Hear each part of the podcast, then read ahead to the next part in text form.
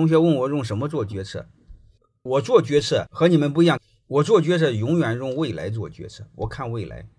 不相信你看看试试，各位，你公司嘛，哪怕是每年有百分之二十的增长，也别说是百分之两百的增长，它三年就翻一倍呀。三年翻一倍，假设他的股份值五百万，现在值五百万，三年之后就值一千万。你现在给他六百万、七百万买回来，三年之后你还赚三百万呢。况且是你把它搞走了，你把这些股份给更多的鸟人，能干的鸟，你公司会增长的更快呀。